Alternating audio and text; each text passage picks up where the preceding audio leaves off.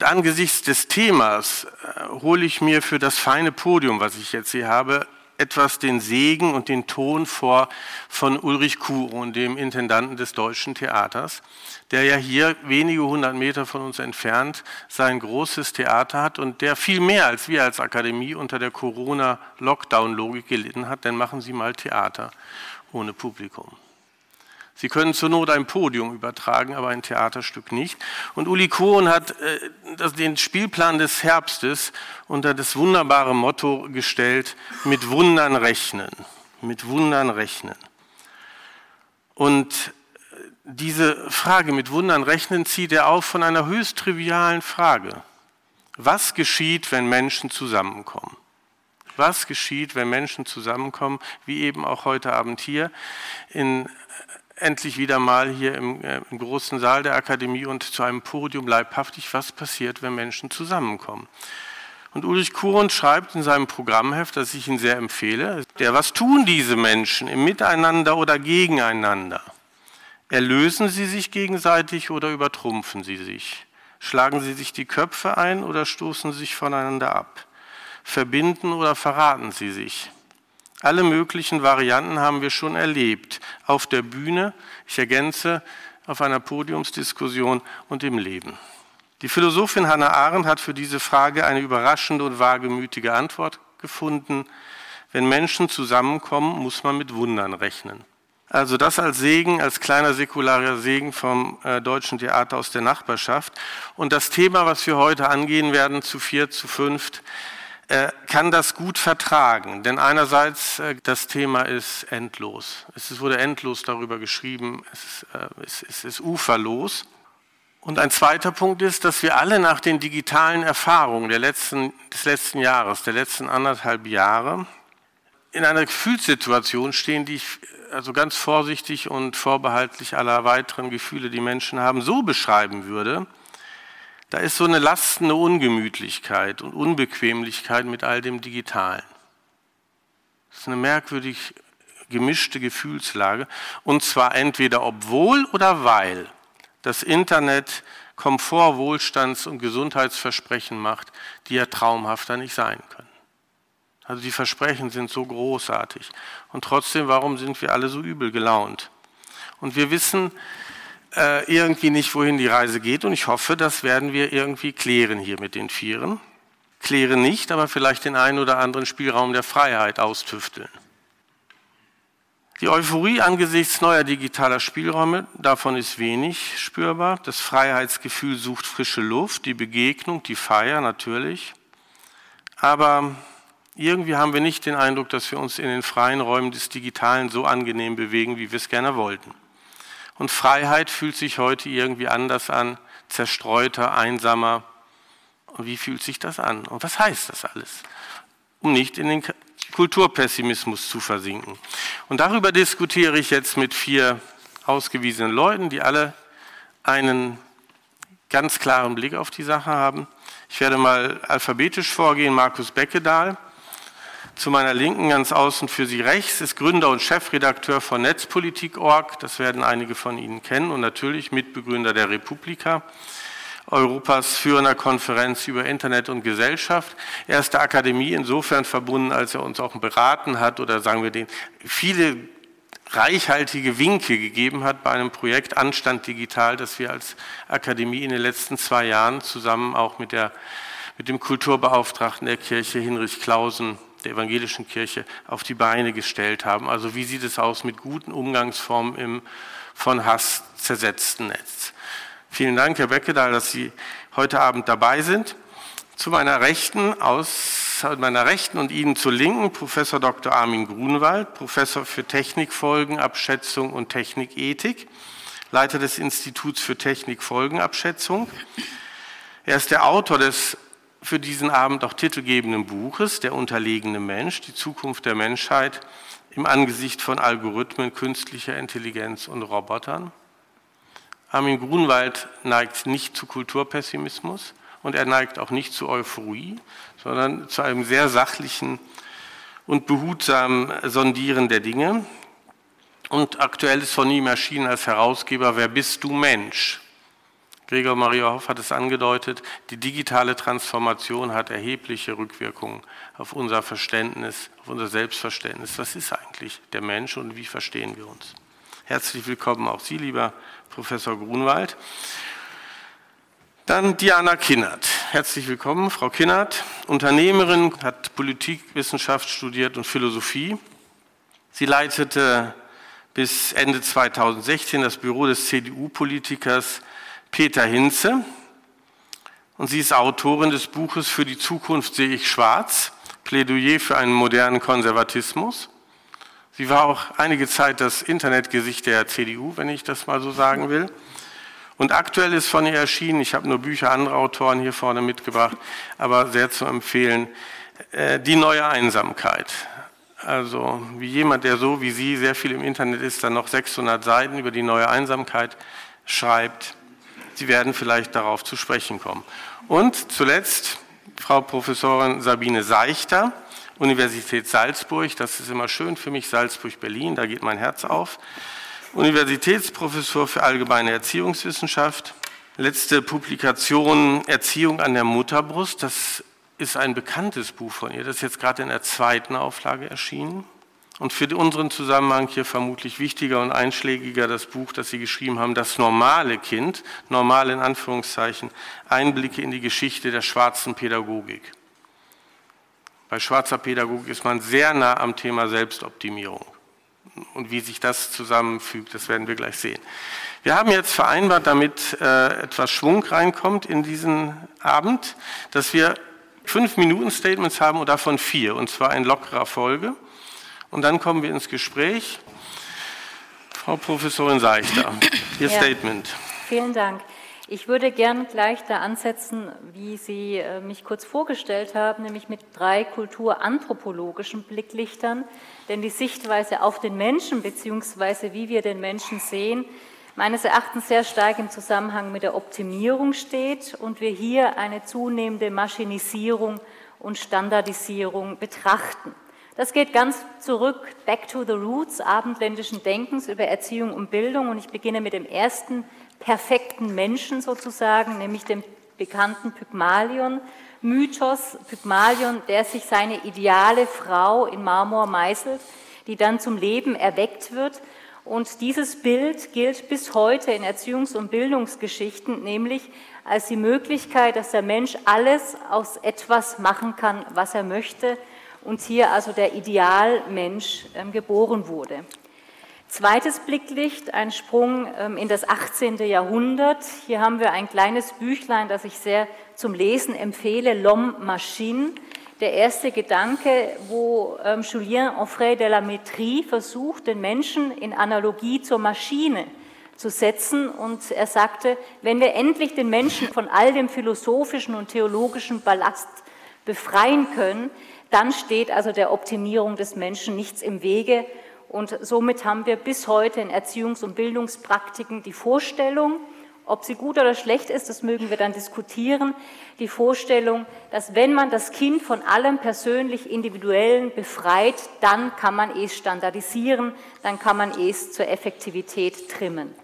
Drittes Licht, das ist vielleicht noch ein bisschen in die Zukunft, aber das Digitale wird es sehr schnell möglich machen, das sogenannte Designerkind, das Baby à la carte, das meines Erachtens der Höhepunkt von Optimierung darstellt, der Höhepunkt neokapitalistischer Logik und der Höhepunkt auch, und das wird immer stärker auch momentan diskutiert, wieder neuer biopolitischer Fantasien, die hier in dem Körperbild, auch im digitalen, meines Erachtens eine wesentliche Rolle spielen.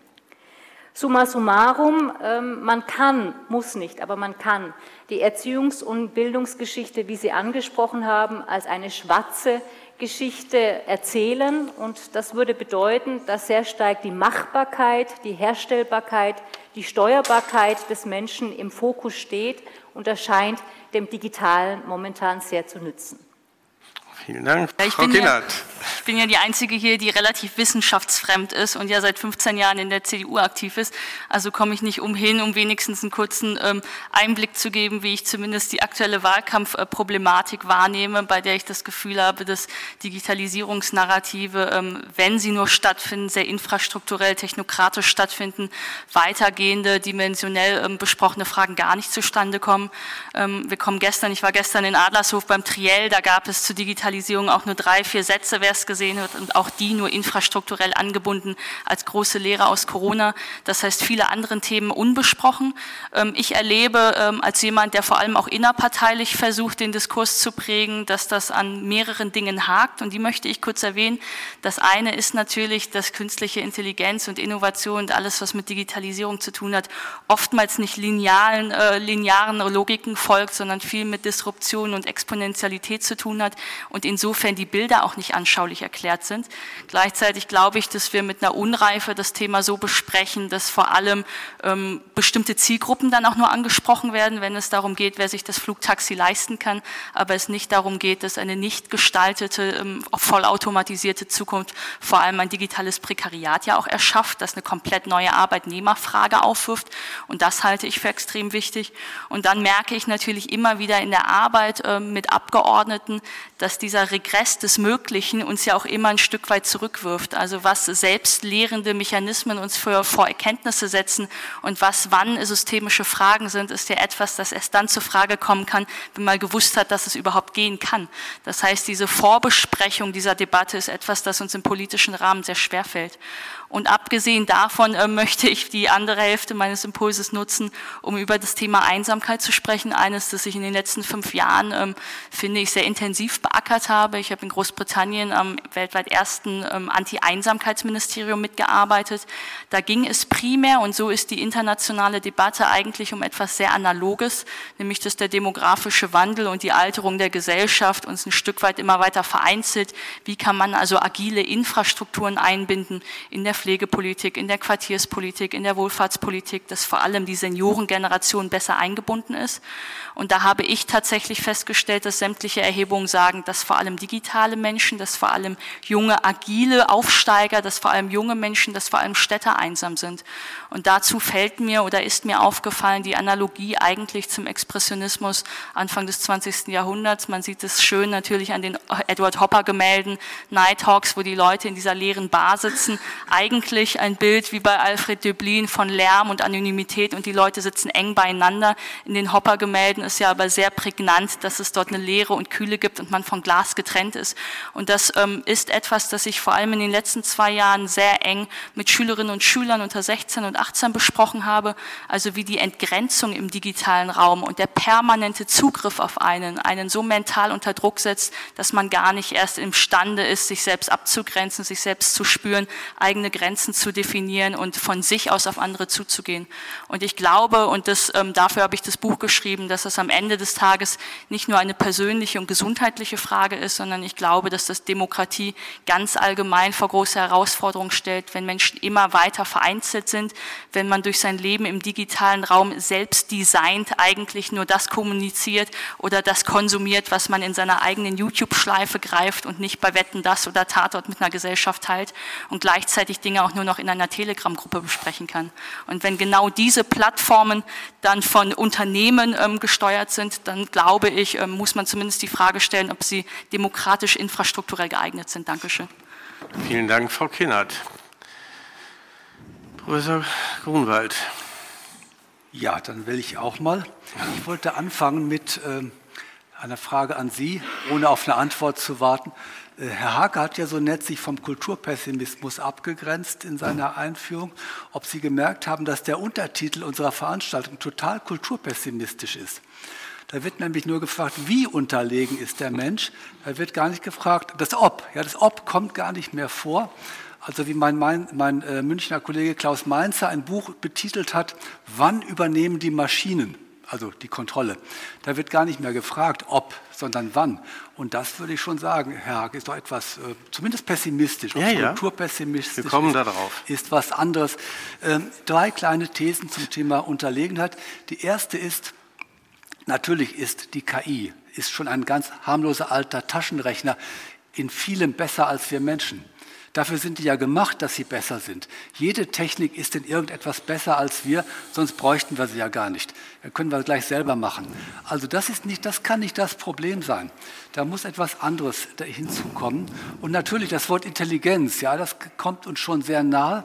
Und ich denke mal viel an dem Unterlegenheitsgefühl, was sich ja breit gemacht hat in der Gesellschaft, was auch gepflegt wird von vielen Digitalvisionären, kommt daher, dass, ähm, dass da einfach Leistungen schon heute vielfach erbracht werden und in Zukunft noch stärker von Technik erbracht werden, die bisher Menschen gemacht haben äh, und wo sich dann die Frage stellt, was wird mit den Menschen? Also Stichwort Arbeitsmarkt. Und Sie kennen alle diese Zeitungsschlagzeilen, äh, werden uns die Roboter die äh, Arbeitsplätze wegnehmen oder ähnliches. Ähm, im realen Leben ist es schon längst so weit, dass Automatisierung stattfindet, dass auch Entscheidungsfindungen automatisiert werden, dass etwa Sicherheitsbehörden massenweise Entscheidungen an Algorithmen delegieren. Dann kommt es gelegentlich zu den Diskriminierungen. Da haben Sie vielleicht von gehört, weil die Daten, die man äh, zur Schulung herangezogen hat, irgendwelche alten Daten waren, äh, die man nicht korrigiert hat und so weiter. Also da sind wir einfach abhängig von Technik, weil wir Entscheidungsbefugnis an Technik abgeben.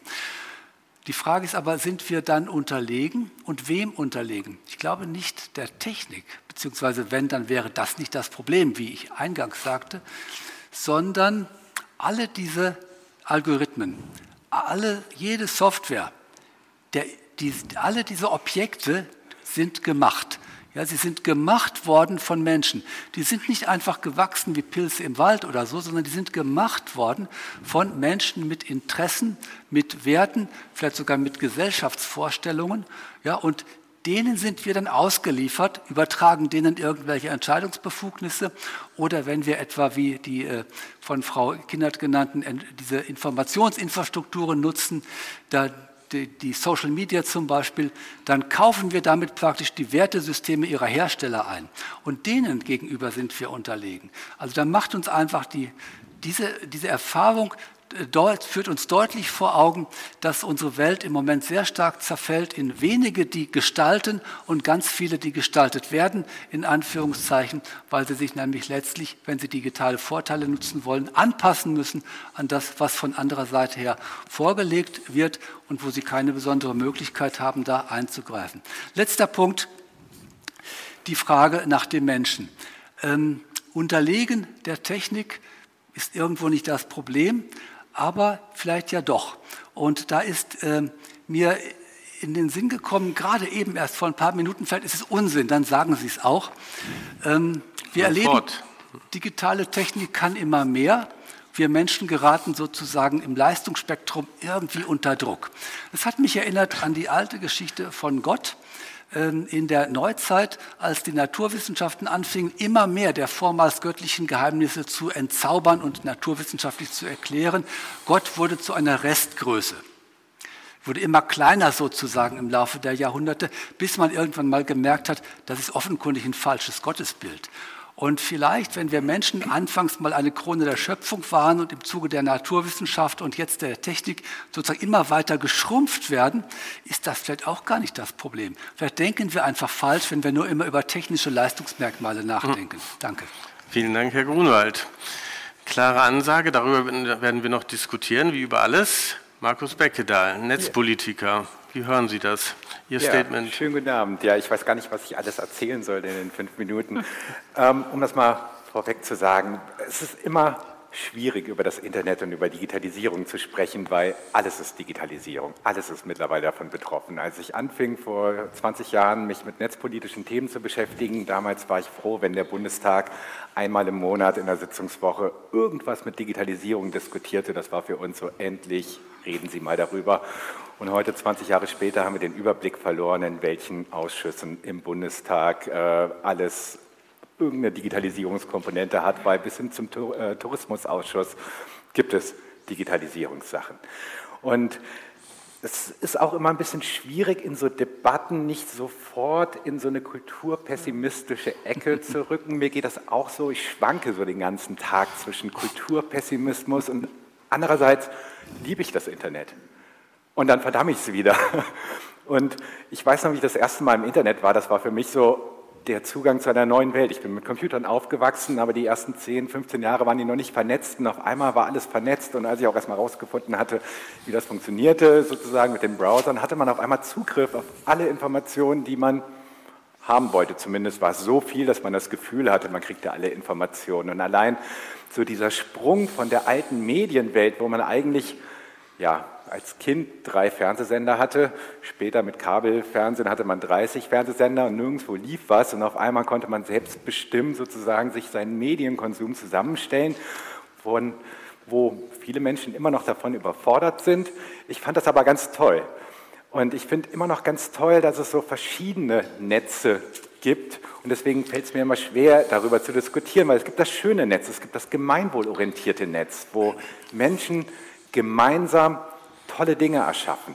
Nehmen wir die Wikipedia, vor 20 Jahren gegründet. Am Anfang hatte, hatten Leute die Idee, man nimmt eine Technologie, ein sogenanntes Wiki, da können Menschen gemeinsam kollaborativ drin schreiben und sammelt das Wissen der Welt. Damals eine verrückte Idee. So, ne? das war für die einen war das der Kommunismus, der, für die anderen war das eine vollkommen äh, hirnrissige Idee.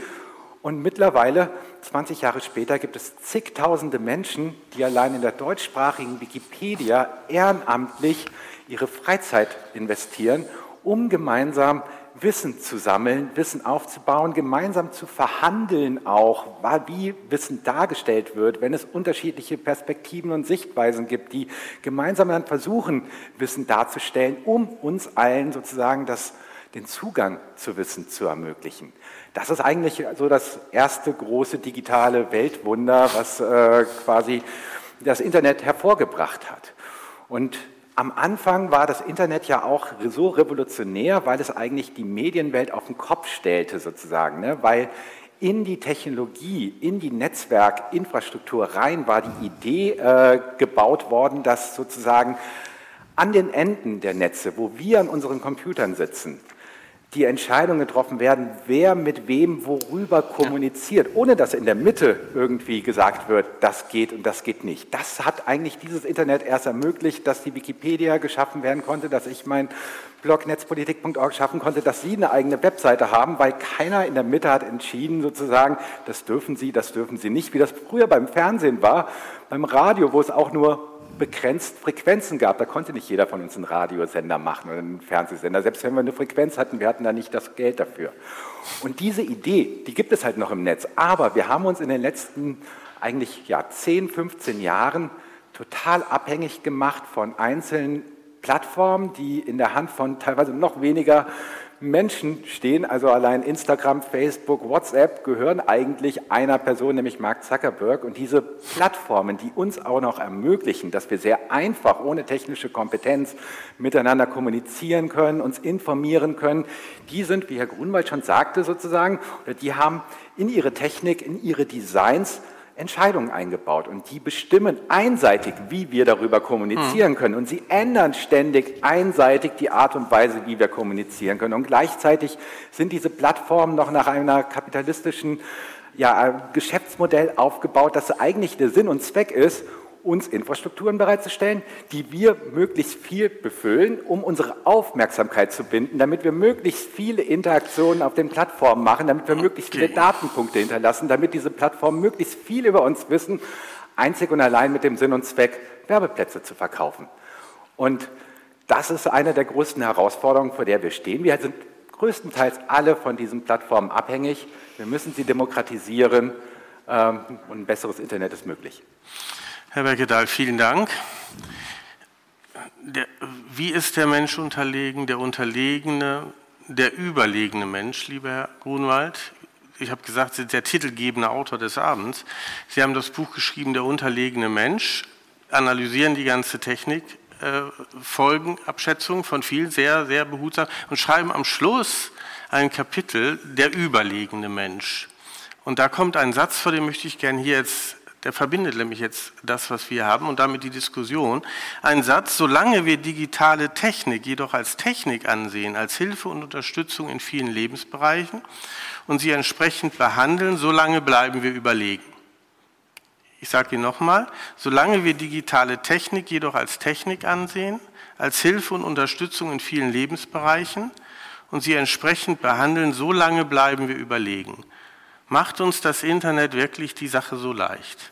Also wenn ich Herrn Beckedahl richtig verstanden habe, ist das ja eine ganz spezifische Form der Technik. Ein Medium, in dem man sich bewegt, das was wunderbar Fluides hat, aber nicht wie eine Technik, die ich jetzt einfach so ja, also wie ist das mit der Technikfolgenabschätzung? Dieses alte, schöne deutsche Wort. Drei große Hauptwörter hintereinander gebunden. Wie ist das mit der Technikfolgenabschätzung? Und in der Politik machen wir den erkennbaren Befund, sage ich einmal, Frau Kinnert hat es gesagt, in der Debatte geht es um Infrastrukturfragen. Ja gut, ist jetzt für ich, finde nicht das Hauptproblem an der digitalen Transformation. Also Infrastrukturfragen würden Sie auch sagen. Dieses Medium, diese Technik, das ist was anderes als alte Technik. Irgendwie rückt uns das näher auf den Pelz. Und dann haben wir noch den Pygmalion. Also irgendwie ist doch auch als Erziehungswissenschaftlerin, Sie bringen den Kindern oder auch Erwachsenen jetzt sicher nicht bei oder denken darüber nach, wie man mit einer Technik umgeht. Also digitale Bildung in diesem technischen Sinne. Was fehlt da bei Ihnen, Herr Grunwald? Oder würden Sie sagen, das ist falsch dargestellt? Also das hat mich ähm. über, überrascht. Das letzte Kapitel bei Ihnen, elf Kapitel über Unterlegen ist der Mensch, dann kommt das zwölfte und mit diesem Hammersatz ja, das, ähm, ist ja der, das ist ja der Clou des ganzen Buches. Der Verlag wollte unbedingt den unterlegenen Menschen für Werbezwecke im Titel haben. Äh, wollte ich nicht, aber habe mich nachher breitschlagen lassen. Aber ich habe es dem Verlag nachher heimgezahlt. Ja, den Eindruck ähm, hatte ich auch. Ja, und da war ein Titelstreit. Also das, ich meine, klar, das Internet ist nicht so ein Gegenüber wie eine Waschmaschine, wo man den Stecker zieht und die Waschmaschine klar. ist aus. Das ist, hat einen anderen Charakter. Aber das Internet ist ja von sich aus kein Akteur. Das macht ja nichts, sondern wir lassen zu, dass es mit uns etwas macht. Und nur mal als Beispiel jetzt Erfahrung aus hm? Covid. Ich meine, vermutlich sind wir ja alle froh über die Digitalisierung. Ich bin es jedenfalls sehr. Das, daran sollte kein Zweifel bestehen. Nicht nur wegen Covid, das war ich auch schon vorher. Aber was hätten wir im Homeoffice oder im Homeschooling gemacht ohne Internet? Also bitte gar nicht erst dran denken. Nur, vorher war ja quasi digital ein Synonym für fortschrittlich, super. Wie, du bist noch analog? Ja?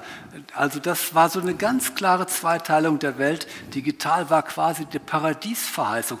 Ich denke manchmal an das Atomium in Brüssel. Ja, Sie kennen das mit den, das große, diese große Skulptur an einem Atommodell nachgebaut. Das war, ja das, das war ja damals das Symbol für eine goldene Zukunft. Und so ähnlich würde man ja heute so Bits und Bytes irgendwie arrangieren um als bildhaftes Symbol für, äh, für, für Zukunft, äh, für gute Zukunft dazustehen. So war das vorher. Dann wurden wir mit Covid reingeworfen, mit Gewalt in die Digitalisierung, ob man wollte oder nicht. Wir haben unglaublich viel gelernt. Wir haben aber auch andere Seiten gelernt, die äh, man vielleicht vorher hätte wissen können. Einige haben auch darüber geschrieben, aber wollte keiner hinhören. Beispielsweise der, die Möglichkeit von Kreativität ist begrenzt, also wissenschaftliche Kreativität jedenfalls. Ein wissenschaftlicher Workshop, interdisziplinär, mit Menschen, die sich nicht kennen, das geht echt total schwer. Äh, da, wo man eben sich nicht in die Augen schauen kann, wo man keine Kaffeepause hat, um auch mal ein Vier-Augen-Gespräch zu führen. Da ist ein ganz großer Verlust in den digitalen Ersatzformaten. Äh, Nähe, ich meine, das brauche ich gar nicht zu sagen, wenn da Angehörigen einer sterbenden Frau gesagt wurde, sie dürfen ihre Mutter nicht äh, besuchen, sie können ja über Skype äh, sich verabschieden. Ja, nein, danke, würde ich da nur sagen, aus, aus meiner Perspektive heraus. Ähm, überhaupt soziale Beziehungen. Also mein soziales Beziehungsgeflecht, privat wie auch beruflich, ist März 2020 eingefroren. Ich habe danach natürlich jede Menge neuer Leute an Bildschirmen gesehen. Mit denen habe ich geredet und irgendwas verhandelt. Aber ich würde doch nicht sagen, dass ich zu denen eine Beziehung aufgebaut mhm. habe.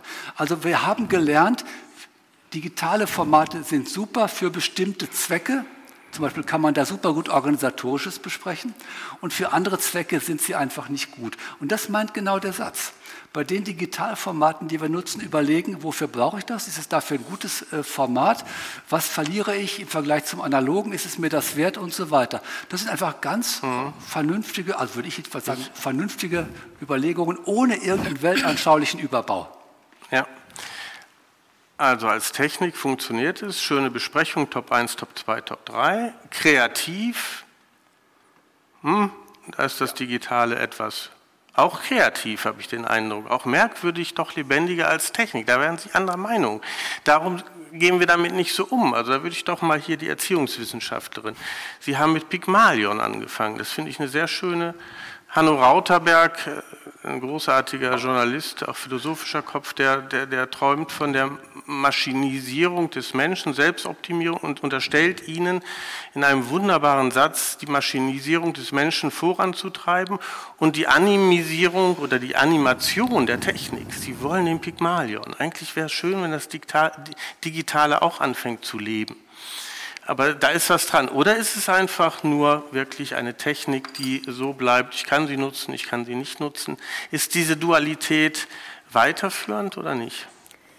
Naja, ich würde erst einmal sagen, Überlegenheit oder Unterlegenheit, das sind riesige Dimensionen. Ich weiß nicht, ob das der Debatte unbedingt gut tut, gleich in solchen ähm, ja, Optimum zu sprechen. Aber wenn, wenn wir das weiter verfolgen würden, dann würde ich eher sagen, der Mensch ist tendenziell überlegen, aber die Menschen tendenziell unterlegen. Was mhm. meine ich damit? Also der Mensch in der technologischen Entwicklung, wie wir es heute haben, das ist bestimmt ähm, sowohl positiv als auch negativ. Also es gibt positive Innovationen und wie ähm, Frau Kinnert und Herr Grunwald gerade angesprochen haben, vielleicht auch eher negative. Aber die Menschen in der individuellen, personalen Perspektive, die scheinen mir doch ähm, sehr abstrakt plötzlich zu erscheinen.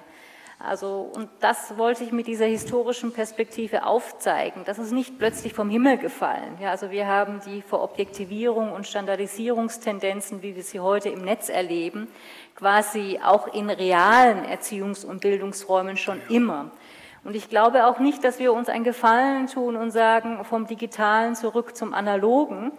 Denn ähm, wir haben auch in pädagogisch realen Beziehungen Macht- und Gewaltverhältnisse, mhm. sogar noch viel extremer. Denken Sie nur an sexuellen Missbrauch, den wir auch mittlerweile wissen, dass es den im Netz gibt. Aber im Analogen ist nicht die schöne heile Welt. Also das scheint mir auch, obwohl ich keine Befürworterin des Digitalen bin, sondern das jetzt erstmal rein deskriptiv betrachte, ähm, kann ich ein Distanzverhältnis im Analogen genauso gut haben wie ein Näheverhältnis im Digitalen. Also ich glaube, mhm. es ist wichtig für eine potenziell zukünftige Diskussion, beide Welten nicht gegenseitig auszuspielen, sondern genau das, was Sie sagten. Ich glaube, der Zwischenraum, das Spannungsverhältnis, das ist das, was bislang viel zu wenig betrachtet wurde und was wir aber, glaube ich, angehen sollten, um auch die Potenzialität einerseits und auch die Gefahren andererseits viel besser zu benennen. Ich glaube, da bleiben wir momentan noch ganz arg im Nebulösen. Also es gibt eine Nähe im Digitalen. Die Erfahrung hier in der Akademie nach anderthalb Jahren ist so. Es ist erstaunlich, was es für Näheerfahrungen im Digitalen gab. Es gibt auch die Erfahrung, die Sie genannt haben, für technische Absprachen großartig, halbe Stunde, ganz schnell durchspielen, braucht keine Nähe und es kommen keine neuen Freunde dazu. Also wie ist das mit der Distanz und Nähe, dem, dem abspalten können oder sich daran bewegen? Also Sie haben es ja auch gesagt, man hat viele, viele Freunde, Follower, aber eben eine Nähe geht auch verloren. Gibt es aber auch die Nähe sozusagen im Netz, und ganz spezifische Gefühlsform im Netz. Frau Kinnert, Herr Beckedahl. Ich würde sagen, das ähm, ist ja schon freundlich formuliert worden, wie es zum Beispiel bei Wikipedia funktioniert. Es gibt Communities, die über Partizipation, die über Sichtbarkeit, die über Diversität, die über Fairness funktionieren. Und ich glaube schon, dass dadurch ähm, auch eine kollektive, ein kollektives Gefühl entstehen kann. Eine Popkultur, die zum Beispiel auch gerade Superstars aus Amerika, irgendwie Bücher aus Japan und so weiter konsumiert und wo ein ganz neues Kollektivgefühl entstehen kann. Es gibt sicherlich ähm, Kinder, die ähm, interessieren sexuell geboren sind, die sich im Laufe ihrer äh, Jugend äh, bewusst machen, dass sie sich vielleicht das Geschlecht verändern möchten und das etwas ist, was sie in ihrem Dorf, in ihrer Familie vielleicht überhaupt nicht besprechen können, aber das etwas ist, was sie vielleicht bei gutefrage.de oder so mhm. mal äh, anfragen können. Es gibt Foren, wo sie in ihren Subkulturen, ob das Emos oder Punks oder nochmal ganz andere Gruppen sind, wo sie sich wohlfühlen. Was ich ganz interessant fand, war, es gab eine Erhebung, die ich jetzt mitbegleitet habe für letztes Jahr, wie, ähm, ich glaube, 2000 Schulkinder einordnen würden, fühlen sie sich glücklicher oder unglücklicher nach dem Konsum von Instagram und nach dem Konsum von TikTok. Und das Ergebnis war, dass sie unglücklicher waren nach Instagram, aber glücklicher nach TikTok. Und das ist ja interessant, weil ich jetzt oder weil viele ja vermuten würden, es ist irgendwie alles ein soziales Netzwerk. Der Unterschied war, den haben sie dargelegt, dass bei Instagram sie sehr viel mit pastellfarbenen, gefilterten Bildern von Fremden konfrontiert worden sind, wo sie das Gefühl hatten, ich bin minderwertig, ich kann da gar nicht mithalten, weil die Welt und das Aussehen der anderen ist immer schöner als mein eigenes. Und bei TikTok war es so, dass man eher über so humoristische Videos gemerkt hatte, die anderen haben den gleichen Humor und die gleichen Werte wie ich. Das heißt, in einem Gefühl eigentlich von Ohnmacht, wo man sich nicht mehr bei Jusos und Junge Union organisiert, aber das Gefühl hat, über diese Meme-Kultur wird sich über das Gleiche lustig gemacht, fühlen sie sich ein Stück weit gesehen. Und ich glaube, dass man vor allem bei digitalen und analogen Gegenüberstellungen diese Differenzierung auch braucht. Herr Beckedahl? Ja, darauf möchte ich ein bisschen aufbauen und nochmal ein bisschen Konterpunkt zu Herrn Grunwald geben. Also ich finde schon, dass das Digitale auch sehr viel Kreativität hervorbringen kann. Vielleicht nicht gerade in der Wissenschaft. Ich kenne mich jetzt auch nicht so gut mit Wissenschaft aus. Ich bin kein Wissenschaftler. Aber zum Beispiel im Lockdown. Ich habe sehr viele, sehr schöne Momente mit Freunden gehabt, die auch zu Hause waren, die auch teilweise in anderen Ländern sitzen, mit denen man dann über Videokonferenzen auf einmal sehr intime, auch sehr lange Gespräche führen konnte, was man vorher nicht gemacht hat, wo man aber dann, weil alle zu Hause saßen, es mal ausprobiert hat und es festgestellt hat. Und natürlich ist es immer schöner, wenn man sich gegenüber sitzen kann und gemeinsam anstoßen kann. Aber es geht nun mal halt nicht immer. Und insofern würde ich sagen, es ist nicht so ganz ja, dunkel, wie Sie es in etwa schildern, weil, wie Diana Kindert schon gesagt hat, das Internet bietet super viele Möglichkeiten, Gleichgesinnte zu treffen. Ich meine, ich bin auf dem Dorf groß geworden. Es war sehr schwierig, irgendwie mit meinen Interessen Gleichgesinnte zu finden. Als das Internet da war, war das so toll. So viele äh, Menschen zu finden, die verschiedene Facetten meiner Persönlichkeit auch irgendwie kompatibel dazu sind, was man sozusagen auf lokaler Ebene nie bekommen hatte, aber durch die Orts- und Zeitunabhängigkeit der Digitalisierung hatte man auf einmal die Möglichkeiten. Aber es ist natürlich nicht alles so schön. Ne? Es gibt auch die negativen Seiten. Ne? Genau, wenn man halt auf dem Dorf äh, groß wird, dann weiß man, da gibt es halt auch immer gab's ein paar Verrückte.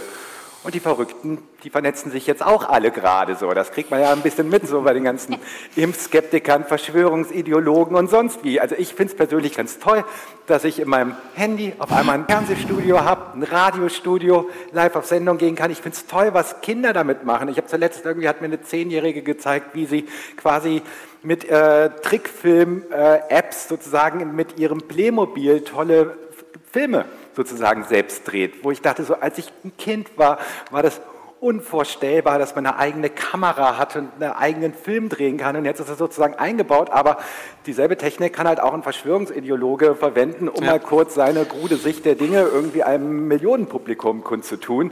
Und da sind wir halt auch bei einem, äh, einem der großen Herausforderungen der Digitalisierung. Wer hat uns beigebracht, quasi digital kompetent mit diesen Techniken umzugehen? Wir haben alle von klein auf gelernt, wie wir uns im Straßenverkehr verhalten. Dass wir nach links gucken, nach rechts gucken sozusagen. Ne? Früher, als ich klein war, gab es auch den siebten Sinn, kennen Sie sicherlich auch, wo einmal die Woche irgendwie schön erklärt wurde, anhand von praktischen Beispielen, so verhalten Sie sich am besten im Straßenverkehr. Aber bei der Digitalisierung hat jeder gedacht, wenn wir ein Smartphone kaufen, fällt die äh, Digitalkompetenz vom Himmel. Und während wir alle noch versuchen herauszufinden, wie das funktioniert, gehen wir alle live auf Sendung, werden alle zum Massenmedium sozusagen und dann wundern sich alle, wo die ganzen Probleme der Welt herkommen. Und genau das ist so die, sozusagen eine der Herausforderungen. Also A, wie lernen wir alle kollektiv mit unseren unterschiedlichen auch Herangehensweisen, technischen Backgrounds oder nicht technischen Backgrounds, unterschiedlichen Zeitbudgets, die wir haben, sozusagen kompetent, souverän auch als Sender im Netz zu agieren. Ähm, und ja, wie gehen wir sozusagen mit den ganzen anderen Problemen um, dass halt beispielsweise ähm, Plattformen durch bestimmte Mechanismen auch dann viele negative ja. Also ich möchte noch mal kurz mal, jetzt mich ja. Äh, verwehren gegen einen Eindruck, der entstehen könnte nach einigen der Wortmeldungen, dass ich so, ich bin ja noch der Älteste hier, dass ich sozusagen der Opa bin mit der Sehnsucht nach vorgestern, nach mhm. der analogen Welt. Das bitte ich wäre ganz äh, falsch. Äh, denn ich sehe diese Dinge ja auch alle. Und wie Sie so schön mit, der, äh, mit den äh, Verschwörungstheorien da gesagt haben, wunderbar, dass man Gleichgesinnte auf aller Welt, aus aller Welt jetzt so treffen kann. Ähm, das finden andere eben auch. Ja? Und es ist wie Hans Jonas hat das mal gesagt, die großen ethischen Fragen unserer Zeit aus der Technik kommen nicht dann, wenn die Technik nicht funktioniert, sondern wenn sie reibungslos läuft. Und in beiden Fällen läuft sie reibungslos und Menschen nutzen sie eben mal so und mal so. Und so gesehen haben wir manche, sind wir eigentlich im, im, im Digitalen häufig ähnliche Probleme, wie, eben, wie wir sie vorher auch schon hatten, nur amplifiziert, vergrößert, auch weil es diese Netzwerkeffekte gibt, diese Optionen, diese Möglichkeiten, die wir oft toll finden, aber für solche Zwecke eben auch problematische, problematische Folgen haben. Warum, ich gehe mal jetzt in eine andere Ebene, warum tut sich die Politik so schwer, nehmen wir mal das Modell auf, aktuelle Debatten, nur die instrumentelle Seite zu thematisieren? Es gibt andere Dinge, Netzpolitik.org ist da hinterher, natürlich äh, Regulation von Facebook-Plattformen, man will das steuern, man will das regulieren. Es gibt europäische äh, Versuche, das zu machen, aber man hat den Eindruck, so richtig geht das nicht voran. Und für die öffentliche Diskussion spielt es eigentlich tendenziell eine, wie Frau Kinnert, glaube ich, zu Recht sagt, eher eine marginale Rolle, wenn man betrachtet, dass es doch wirklich eine digitale Transformation ersten Ranges ist. Also wie hängt das zusammen? Also wir sind uns alle, glaube ich, einig, wir erleben eine digitale Transformation ersten Ranges. Warum aber tun wir uns erkennbar schwer damit, sozusagen das politisch sozusagen anzugehen. Das ist jetzt kein Vorwurf an niemanden, aber offensichtlich ist da irgendwas. Wenn es sich um eine Technik handelte wie alle anderen, könnte man sagen, wäre es ja vielleicht leichter. Also da würde ich Ihren Optimismus etwas, also da sind Sie ja Optimist auch, Sie sagen ja, man kann es handhaben. Ich glaube, es ist eher eine mediale, atmosphärische, auch natürlich technische Veränderung, aber man geht nicht so ran, als ob es nun einfach objektiv äh, konfrontierbar und machbar wäre. Wir tun uns das schon schwer. Und dann kommt man auf die Idee, okay, man sagt, es ist nicht eine Aufgabe äh, des Digitalen, sondern des Politischen. Jetzt müssen wir das in der Politik lösen, aber da sind die Zuordnungsprobleme. Wer ist am Ende verantwortlich? Wer ist, hält den Kopf hin? Wer kontrolliert am Ende wirklich? Das scheint ja in diesem Technikbereich erstaunlich viel schwieriger zu sein als in anderen. Oder ist das eine optische Täuschung? Also ich meine, ja. ein, ein Grund, glaube ich, dass die Politiker das gerne machen, ist, dass, da kann man dann Zahlen auf den Tisch legen. Da kann man sagen, wir haben so und so viel tausend Kilometer Breitbandkabel äh, gelegt und äh, eine Million Laptops an Schulen oder so. Und dann sagen sie, das ist Digitalisierung. Das haben Sie ja auch gesagt, was für ein Unsinn das, das ist. Das wäre infrastrukturell. Die, genau. die Transformation, Herr Hake, die ist doch nicht die, dass halt ein paar Smartphones oder so mehr, mehr existieren. Die passiert doch, Transformation passiert im Kopf und in der Kommunikation in Gemeinschaften. Und wenn ich mal an Schule denke, ähm, ich bin da nicht nah dran, deswegen ist es eine Laienäußerung hier, ist mein Eindruck, dass sowas wie Lehrerausbildung ein ziemlich schwerfälliger Tanker ist. Und dann haben wir noch das Föderalismusproblem und so weiter. Und naja, das, und dann, wenn neue Lehrer ausgebildet werden, Lehrerinnen, Entschuldigung, dann äh, kommen die ja in die Schule, da sind aber noch die vielen Jahrgänge vorher drin. Das ist ein ganz, die haben eine ganz andere Zeitkonstante, dieser Wechsel, als der Wechsel der Technologien, der entsprechende Veränderungen in den Köpfen nötig machen mhm. würde. Das wäre jetzt eine Anfrage also an Sie, an die Pädagogik. Ähm, eine These, und ich glaube, man kann sie auch gut belegen, es gab noch nie menschliches Leben ohne Transformation. Ja, also die digitale Transformation könnte man sagen, ist das Natürlichste der Welt, weil die Innovation, die technischen Eroberungen und so weiter nun sich in unsere Lebenswelten versucht einzunisten und wir unser Leben demnach gestalten müssen. Man kann das jetzt, glaube ich, ganz gut ähm, sehen vor eineinhalb Jahren, als Corona uns alle langsam aber sicher in den Griff genommen hat. Was haben Schulen, Hochschulen, ihre Akademie gemacht? Von Präsenz auf digital umgestellt. Ich würde bezweifeln, dass das die Digitalisierung war, nur weil wir es durch ein anderes Medium nun vermittelt haben. Also ich glaube, auch da ist das ganze Problem viel komplexer. Also das Digitale ist nicht schon abgeschöpft, nur weil wir jetzt alle mhm. in einer Zoom-Konferenz oder sonst was sitzen. Genau. Das ist keine äh, menschliche, anthropologische Transformation. Es ist in erster Linie erstmal eine technische Transformation. Die sehen wir jetzt. Also Wintersemester steht ähm, kurz vor der Tür, die Sommerferien sind beendet. Was machen wir? Wir gehen von 100% digital auf 100 Präsenz, wenigstens jetzt mal für ein paar Wochen. Also das widerspricht sich eigentlich mit dem, was ich gerade gesagt habe. Scheinbar ist es doch noch keine lebensweltliche Transformation. Sonst würden wir ja versuchen, mhm. das Digitale in das Analoge einzubauen und miteinander, wo es sinnvoll ist, zu verbinden. Und das erreichen wir natürlich nicht durch den politischen Digitalpakt, der da mit Milliarden von Euro gefüttert wurde, wo es vor allem darum geht, die Endgeräte zu besorgen, mhm. was aber auch nicht gering zu schätzen ist, weil Corona hat uns auch gezeigt, dass längst nicht alle Haushalte, Haushalte diesbezüglich gut versorgt sind. Also von dem her, wenn wir es als lebensweltliche Transformation begreifen und verstehen wollen, dann ist es in der Tat viel mehr als der Screen und das Interface, sondern dann betrifft es eben den ganzen Menschen. Das, glaube ich, ist wichtig. Und bleibt das jetzt so? Bleibt das so? Wir wechseln jetzt immer hin und her oder ich glaube, es geht nicht um das Wechseln, sondern genau. um ein gegenseitiges Integrieren und eben diese ja, genau. Spannungsfelder auszuloten, die ich vorher schon kurz angesprochen habe. Und wo würden Sie sagen, gelingt das? Oder wo ist das jetzt so, dass wir sagen würden, da gibt es schon diese Art von Transformation in einer Weise, wo Sie sagen, oh, das ist gut, das ist weit weg vom Infrastrukturellen, da ähm, zeigen sich Spielräume künftiger Bereicherung, kreativer Bereicherung des Digitalen? Nein, digital so? hat, hat viele äh, Praxisfelder an, angezeigt. Wir können natürlich an die Schule denken. Ich glaube, das sind ja. schon noch Ewigkeiten äh, nicht so weit. Das ja. hängt natürlich auch mit der Lehrerinnenausbildung zusammen. Ähm, dort müssten viele Innovationen getätigt werden. Also es muss auch in Man- und Woman-Power ja, investiert klar, werden klar. und nicht nur in Endgeräte. Aber wir haben es in anderen Lebensbereichen. Sie haben die Kultur angesprochen. Ich würde das nicht alles nur positiv oder negativ betrachten. Mhm. Wir haben es im Privat-Intimen. Also wir kennen die Dating-Plattformen, wo es scheinbar sich mixt, also ein digitales Kennenlernen ähm, und dann ein Face-to-Face -face kennenlernen, wo sich das ergänzt. Also ich glaube, wir haben schon Bereiche, wo es nicht entweder oder ist, sondern ein sowohl als auch. Frau Kienert? Ich, ich, empfinde auch das, was wir gerade besprechen, auch immer noch als wahnsinnig technokratisch, mhm. weil ich glaube, dass man weiterkommt, wenn man eben darüber spricht, was die Überlegenheit des Menschen ausmacht und warum sich mhm. welche Technik durchsetzt.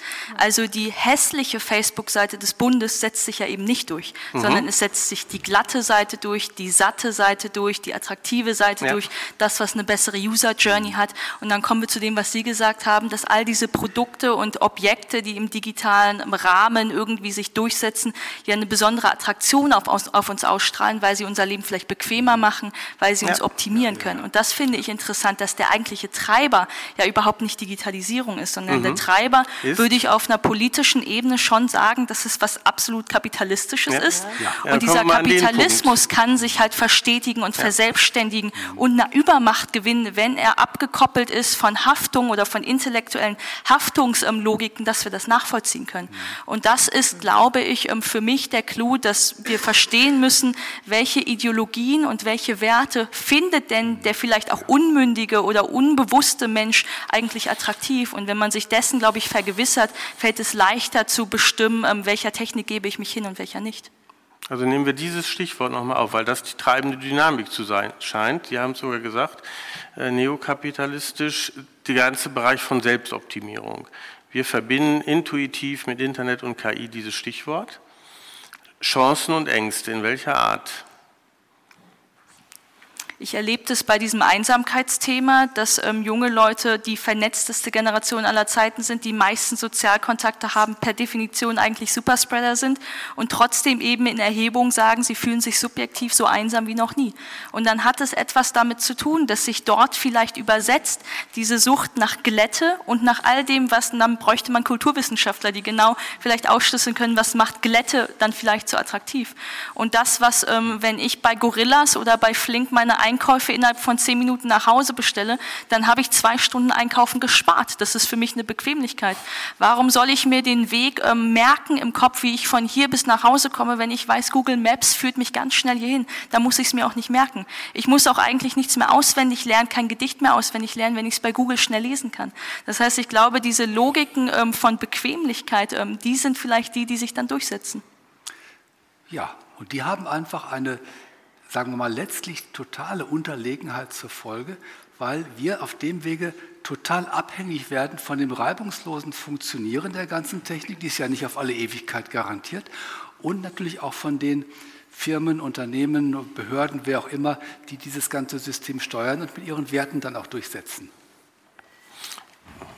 Bedient jetzt, nehmen wir das der Neokapitalismus äh, bedient ja nur die Bequemlichkeit und unsere ja, ja, Unendlichkeitsfantasien. Es muss alles schnell gehen, wir können keine Zeit mehr investieren, wir müssen die Leiblichkeit hinten anstellen, die Körperlichkeit, das lange auswendig lernen, sondern es muss immer instantmäßig äh, gehen, sehr schnell und ähm, das ist aber nicht Selbstoptimierung.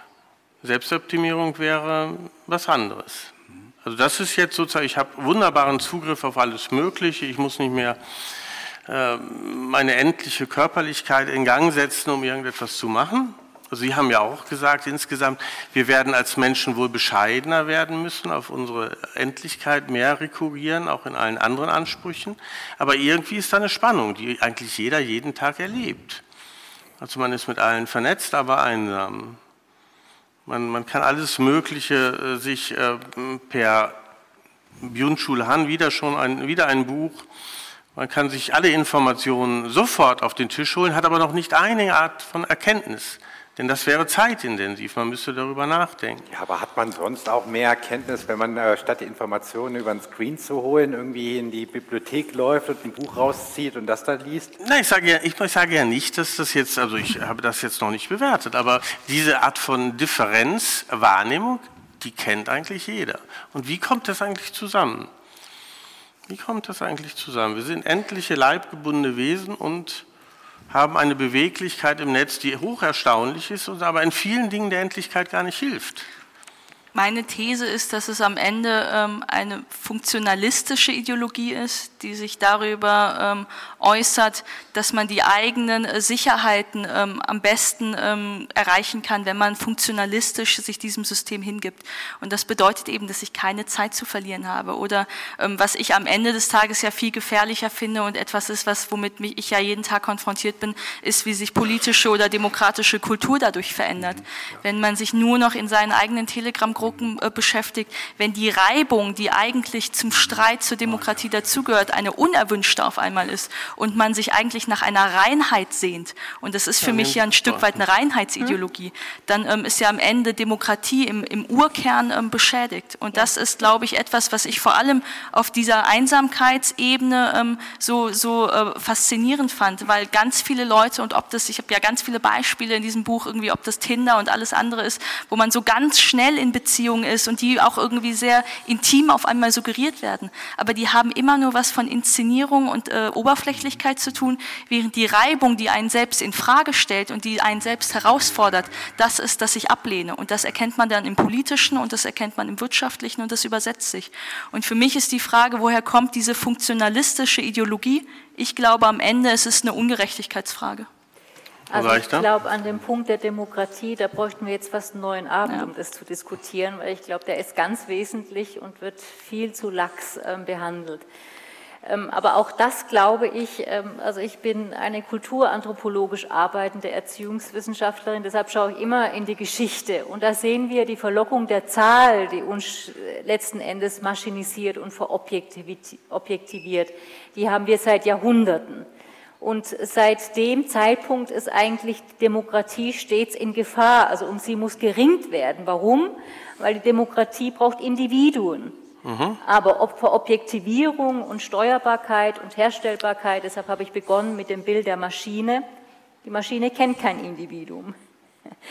Und das ist das, der Erfolg meines Erachtens des Internets. Es hat zwar jeder die Möglichkeit, darauf zuzugreifen, also durchaus auch Tendenzen der Gleichberechtigung, der Gleichstellung, Andererseits wird es aber vielleicht, außer jetzt bei Ihren Beispielen, vielleicht immer schwieriger, auch Differenz, Heterogenität herzustellen und nicht im Sog des Homogenen mitzuschwimmen was wir fast dazu gezwungen sind, um die Likes zu bekommen und die Emojis. Also auch das ist natürlich wieder ähm, Push-Faktoren, die uns eher ähm, die Tendenz aufgeben, uns anzugleichen, als uns vom anderen abzuheben. Aber, und da würde ich schon sehr personalistisch argumentieren, letzten Endes, die schwarze Pädagogik nehme ich ja immer als Kontrastfolie, um dann eigentlich zur mündigen Person zu gelangen. Die Demokratie ist dann in Gefahr, wenn es keine individuell urteilenden Menschen gibt. Und das finde ich ein spannender Punkt. Das sehe ich zum Beispiel auch in den Seminaren. Wissensvermittlung ging super im Digitalen. Ja, da merken wir fast keinen Unterschied. Wo spannend wird, und das sehen wir vielleicht nachher gleich an der Diskussion, ist im dialogischen Part, im Gesprächspart. Mhm. Weil dann ist eben nicht nur das Interface interessant, sondern jetzt zählt auf einmal Gestik, Mimik, vielleicht auch Körpernähe, Körperdistanz, ein Gefühl des Aufgeregtseins bei Referaten halten und so weiter, was unheimlich wichtig ist für die Identitätsentwicklung. Und von dem her glaube ich, dass der Aspekt der Demokratie ganz wichtig ist, wenn wir über die lebensweltliche Transformationen mhm. nachdenken. da schließt sich ja so ein bisschen der Kreis zu Frau Kinnert auch, weil ähm, Individualität entwickelt sich durch Störungen, ja, ja. indem man sich reibt, das Reibung war ihr Wort, indem man halt sich auseinandersetzt mit Fremdem, ja, und in einem in einer Digitalwelt, wo halt das Störende abgeschirmt wird durch Filter, die nur das an mich ranlassen, was zu mir schon passt, die reduzieren mich ja dann auf meine Vergangenheit. Denn alles, was die machen, basiert auf den Daten, die ich in meiner eigenen Vergangenheit hinterlassen habe. Ja, und wenn auf der Basis gefiltert wird, dann wird mir die Weiterentwicklung verwehrt, weil es kommt immer nur das Bekannte wieder. Es gibt eine schöne deutsche Formulierung in hektischen Debatten, die heißt, lassen wir es gut sein. Das finde ich einen tollen Satz. Lassen wir es gut sein.